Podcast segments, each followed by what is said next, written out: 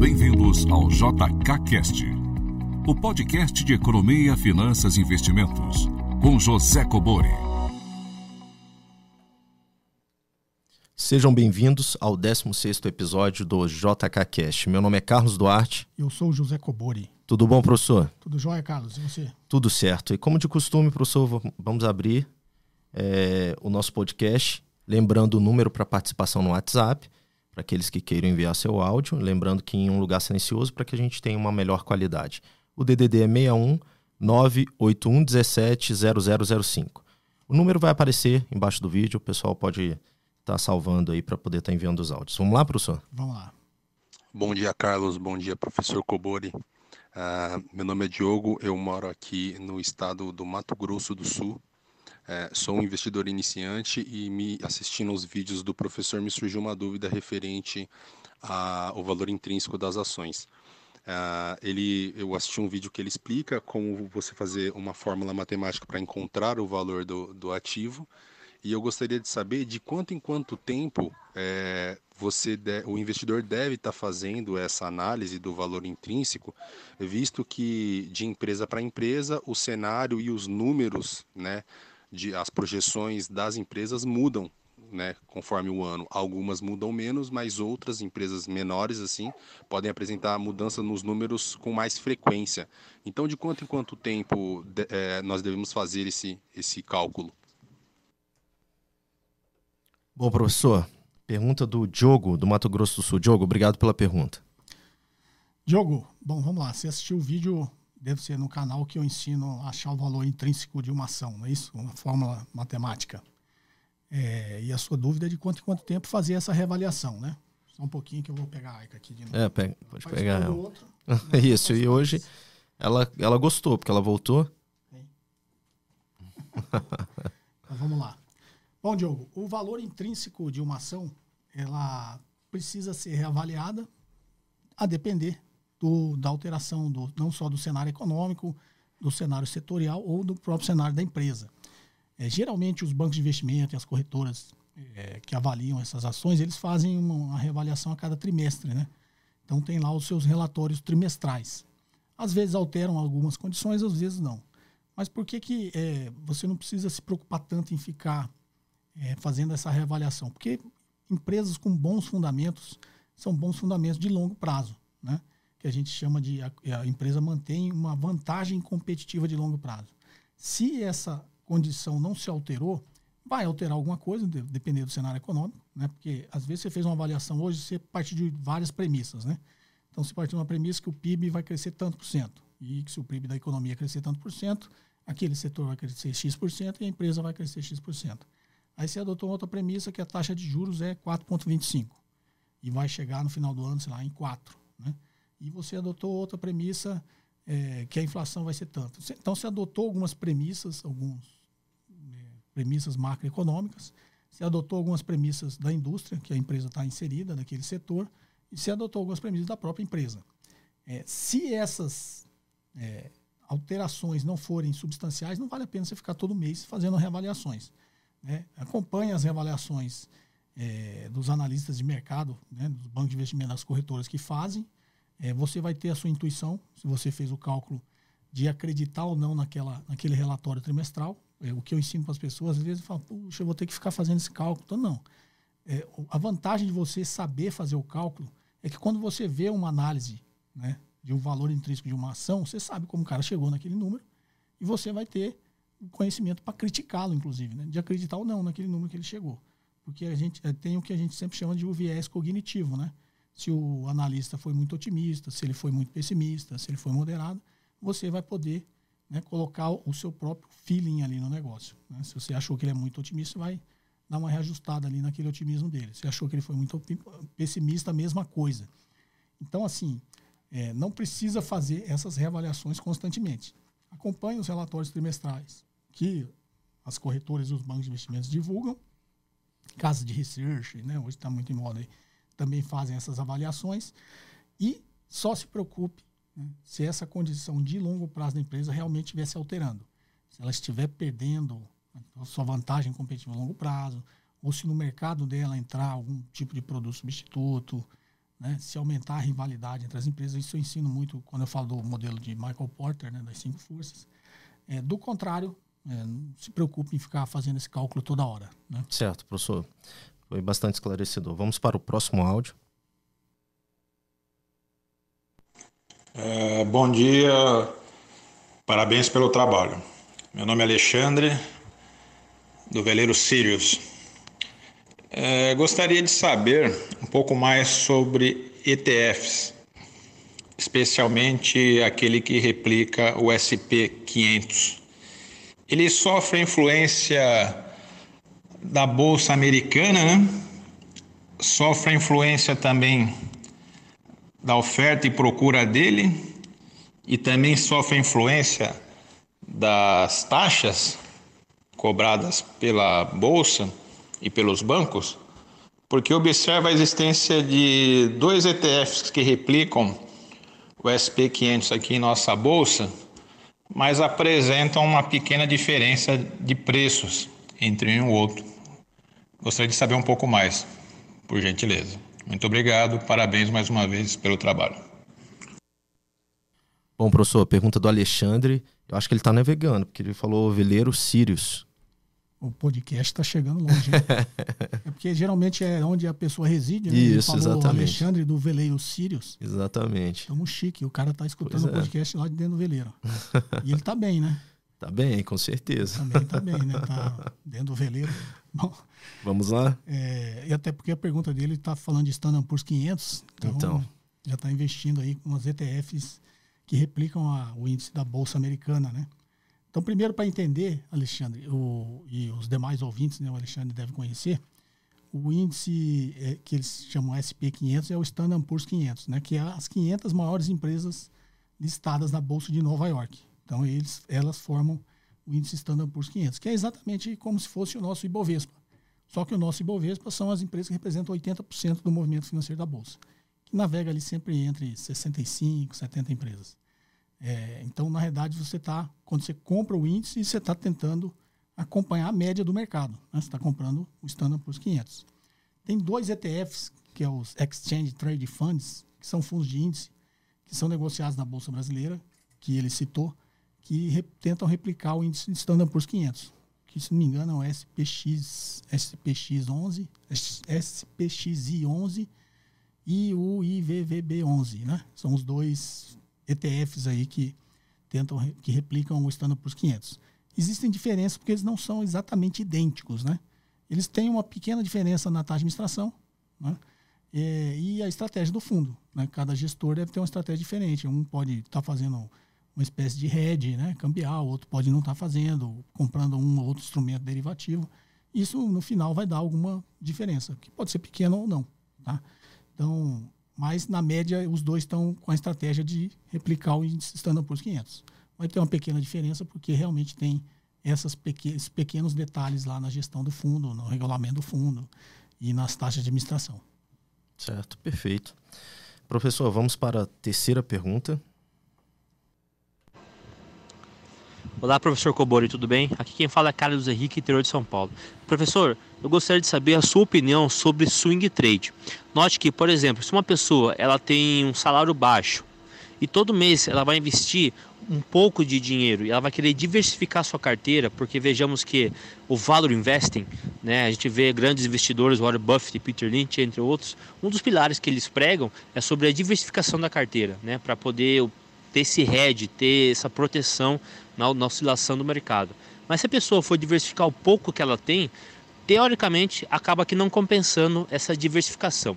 Porém, a pessoa vai querer é, fazer o swing trade para poder ter um acúmulo de, de patrimônio para depois começar a fazer esse tipo de diversificação, né? Então, essa, essa é a minha, a minha pergunta, a minha questão. Vale a pena a pessoa começar a fazer o swing trade para poder ter um acúmulo de patrimônio para depois fazer essa diversificação? Bom, professor, pergunta do meu xará aí, Carlos Henrique, de São Paulo. Bom, Carlos, é, bom, são, são perguntas de, digamos, escolas diferentes de análise, né? O swing trade está ligado à análise técnica e o Valo Invest é análise fundamentalista. É, mas a pergunta é interessante, tem muita gente que me pergunta sobre isso, Carlos. Por que, que eu não faço as operações de curto prazo, acumulo dinheiro e depois eu invisto no longo prazo? Né? É, eu acho assim uma pergunta meio complicada, porque até de entender, né? Assim, sob o ponto de vista do ser humano. Se você está com a estratégia de curto prazo, está ganhando dinheiro e acumulando patrimônio, por que, que você vai quem? parar ela? Isso, isso que eu... É isso? Então, às vezes a pessoa, é porque a pessoa parte do pressuposto que essas operações de trade de curto prazo dá dinheiro. Então ela fala, vou ficar fazendo essas operações de curto prazo até ganhar dinheiro, acumular um dinheiro, né? e depois eu invisto no, no, longo prazo. É uma coisa meio sem lógica, não faz sentido, né? Então, para quem não entende até esse linguajar, o swing trade, ao contrário do day trade, é aquelas operações dentro do mesmo dia. E o swing trade não, ele tem um prazo um pouquinho maior. Faz operação dentro da semana, dentro de mês, entendeu? É, não é aquela coisa, digamos, frenética de ficar comprando e vendendo dentro do mesmo dia. Mas também são operações de curto prazo. Né? É, eu costumo brincar, é a mesma coisa de um cassino, né? Você vai no cassino, você está ganhando dinheiro, você já vê alguém sair do cassino quando está ganhando dinheiro? Ninguém sai do cassino quando está ganhando dinheiro. Muito difícil, né? Talvez exista alguém que tenha esse autocontrole, mas isso vai contra a natureza humana. Então as pessoas que estão. E ninguém vive de cassino. Eu não conheço ninguém que vive. Qual que é a sua profissão? Não, eu ganho dinheiro em cassino. Hum, eu nunca vi. Então por quê? Porque é uma jogatina. O cara está lá jogando, ganha dinheiro. Ele só vai sair de lá quando ele não tiver mais dinheiro. Ninguém Verdade. sai do cassino ganhando. Então, eu, eu, faria essa analogia, a mesma analogia com as operações de curto prazo. Se o cara estiver ganhando dinheiro no curto prazo no mercado financeiro, ele não vai parar e investir no longo prazo. Ele vai continuar jogando, fazendo as operações de curto prazo até o momento que ele não tenha mais dinheiro. E essa história está sempre se repetindo, como a gente até comentou no podcast passado, né? É, então, minha, minha, meu conselho para o Carlos Henrique é não misture as duas coisas. Ou você investe no longo prazo ou você fica no curto prazo. Né? E no curto prazo eu, eu nunca recomendo as pessoas a fazer esse tipo de operação. E se você permite um pouquinho de humor. Vamos lá, eu prefiro. é, o nome swing trade já é sugestivo, toma cuidado. É verdade, é verdade, cuidado. Aí, professor, é, o que o pessoal do, do day trade prega é que a chave do negócio do day trade é o emocional. Porque eles falam que é justamente isso que você está falando. Mas é como o professor explicou: quem é que para quando está ganhando? É porque, na verdade, assim, a, a, ingenuidade que eu acho, as pessoas quando começam a aprender isso e fazer esse tipo de operação, ele acha que vai controlar a emoção. É, então, eles pregam isso. Ele acha que ele vai conseguir controlar a emoção dele. Então a pessoa, ela está indo contra a sua própria natureza. Ele está achando que ele não vai ser humano. Ele vai é. ser um robô, ele vai ser alguma coisa. Isso não acontece, né? Então, de novo, a gente até põe o, na descrição aqui o vídeo que eu falo sobre isso, que é isso, é reflexões verdade. para traders, né? Que eu não, não é nenhuma crítica, esse tipo de coisa, eu só falo assim, é, tenha consciência que você é um ser humano. É, eu, eu acompanhei alguns semana, semana retrasada. E todos eles pregam a questão do emocional. Inclusive, aí eles montam um pilar e o emocional está lá, na ponta. E eles falam que, que. Na ponta não, na base, desculpe. E eles falam que o emocional é o que vai. Eles operam, por exemplo, tem uma banca, eu não lembro qual era o número, mais de mil reais, vamos supor. E ele cria uma meta, mesmo que ele esteja muito bem para essa banca dele. E ele opera até aquela meta, tá muito bem, mas ele para. Ele prega isso, que não, eu controlo o meu emocional e paro aqui quando eu tô ganhando e faço essas operações todos os dias. Mas será aí o dia que ele perder, será que ele não vai tentar recuperar? É complicado. É. Professor, então finalizamos aqui as nossas, as nossas perguntas que foram enviadas pelo WhatsApp. E, como de costume, como o pessoal já vem acompanhando nos outros episódios, é, nós vamos abrir agora para as perguntas do Instagram. Né? O canal do professor arroba José Cobori. E vamos lá para a primeira pergunta, que é do Cláudio Henrique, arroba Cláudio Henrique. Vamos lá. Fundos imobiliários realmente é um investimento para iniciantes? Cláudio Henrique? Isso. É to, quase todos os podcasts têm perguntas sobre fundo imobiliário. É, né, verdade. Porque é, é natural. Eu até deu, acho que no, no último explicação histórica, né? Como a gente é um país ainda teoricamente jovem, sob o ponto de vista da estabilidade econômica, que foi atingida com o plano real, a gente ainda carrega, digamos, no nosso DNA muito essa coisa do mercado imobiliário, da segurança ser o mercado imobiliário. E primeiro que o imóvel é mais fácil de entender também. É verdade, né? professor. Então, assim, a pessoa quer investir, acha meio complicado investir em ações porque ela não entende o que influencia o preço daquela ação, dividendos são distribuídos, é, ainda é uma coisa meio complicada de se avaliar. Aí ela acaba indo para o lado do mercado imobiliário, porque imóvel é fácil de se avaliar, né? é até intuitivo. Você comprou imóvel, ele vai valorizar por quê? Se ele estiver num bom local, né? se a vizinhança for boa, se estiver vindo, sei lá, um shopping vai ser instalado ali daqui dois anos, então, ou aquela região está se desenvolvendo, e aí você tem uma noção que aquele imóvel vai se valorizar. E sob o ponto de vista da distribuição de dividendos de um fundo imobiliário, que é aluguel. Né? Então, é uma, uma, região procurada de comércio, de escritórios, de negócios, né? É, vai estar tá sempre é, com a ocupação daquele imóvel, se for um prédio comercial, né? Mesmo que ele perca um aluguel, será que ele consegue colocar o outro no, no lugar rapidamente, que eles chamam de taxa de ocupação, né? Então é mais simples, teoricamente, avaliar e até intuitivo. Todos nós né, sabemos, de alguma forma, avaliar um imóvel, né? É, então, os investidores eles acabam e por isso né a popularização dos fundos imobiliários a grande maioria dos investidores que estão entrando no mercado de renda variável eles começam a olhar muito mais essa porta de entrada entrar via fundo imobiliário né? então o fundo imobiliário é, tem a grande vantagem ele foi incentivado pelo benefício fiscal você não paga imposto de renda é, então se você vai comprar um imóvel como investimento e vai alugar se você fizer isso direto no direto. mercado imobiliário, você vai pagar imposto de renda. Se você fizer via fundo imobiliário, você não vai pagar. Então já é uma grande vantagem, por isso a popularização dos fundos de investimentos imobiliários. Né? Então, essa é a lógica aí que o Cláudio Henrique é, tem que entender e, e, os fundos imobiliários estão realmente são estão muita informação sobre esses fundos, né? Tanto de contratos de aluguel, quem aluga, quais as, como é o contrato, as taxas. Então ele consegue fazer uma boa avaliação, né? Da, da viabilidade ou não do retorno né, que o fundo está oferecendo para esse, esse conjunto de imóveis que o fundo adquiriu, é mais fácil, mais intuitivo de se avaliar e realmente é uma boa porta de entrada para o investidor que está iniciando. Perfeito, respondida a pergunta do Cláudio Henrique, arroba Cláudio Henrique. Vamos para a próxima, professor. Como as perguntas são feitas pelo Instagram, né, não vem o um nome propriamente dito, né, vem o, o, o, o nickname ali, nickname. exatamente. E um, o próximo é do Rorroga Alto. Rorroga Alto. Arroba Rorroga Alto. Vamos lá. Agora 4,5% de juros ao ano, segundo o governo.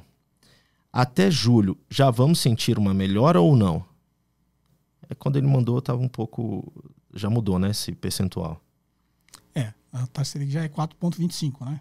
Na realidade, é aquilo que a gente já falou também aqui, é o, em economia, né, os economistas dizem que o, o mecanismo de transmissão da política monetária leva seis meses. Talvez essa pergunta dele tenha a ver com isso, né? Se mudou agora, daqui seis meses em julho, como é que vai estar? Tá? Então existe uma expectativa, né? Que inclusive a taxa de juros caiu, não é mais 4,5, 4,25, de que essa é, alteração na taxa de juros hoje, janeiro, fevereiro, vai fazer um efeito lá em julho. A economia tende a estar melhor. Quando ele fala está melhor, esse mecanismo de transmissão é o seguinte: baixei a taxa de juros, injetei liquidez na economia. Isso. Essa liquidez vai gerar algum tipo de atividade econômica daqui a seis meses, em julho. Então, como eu sempre brinco, ceteris paribus, em economias, uhum. tudo mais constante, é, mantidas as condições normais de temperatura e pressão, sim, vai ter um benefício na economia daqui a seis meses. É por isso que né, existe esses, esses mecanismos da política monetária, essas ferramentas aí que ele utiliza na taxa de juros. Então, essa é uma expectativa. Vai acontecer, não sei, amanhã pode acontecer um evento inesperado, como a gente sempre fala, né? Uhum. Por isso que a gente fala, mantido as condições normais temperatura e pressão. Pode estar tá melhor, mas pode estar tá pior também. Perfeito, professor. Encerramos o 16º episódio do JK Cash. Obrigado, professor, novamente pelas explicações. Eu que agradeço, Carlos. E para encerrar, professor, para quem queira participar com áudio, envie pelo WhatsApp, o DDD é 61 98117 0005. E no Instagram, toda sexta-feira é aberto o canal para as perguntas, via mensagem de texto, logicamente, é arroba José Cobori. Ok, professor? Ok, Carlos. Forte abraço. Um abraço. Você ouviu mais um episódio de JK Cast, o podcast de economia, finanças e investimentos com José Cobori.